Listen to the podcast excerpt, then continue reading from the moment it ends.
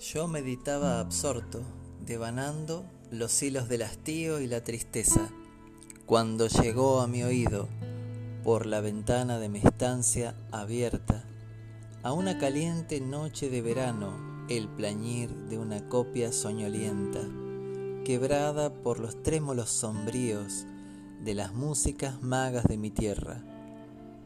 Y era el amor como una roja llama nerviosa mano en la vibrante cuerda, ponía un largo suspirar de oro que se trocaba en surtidor de estrellas.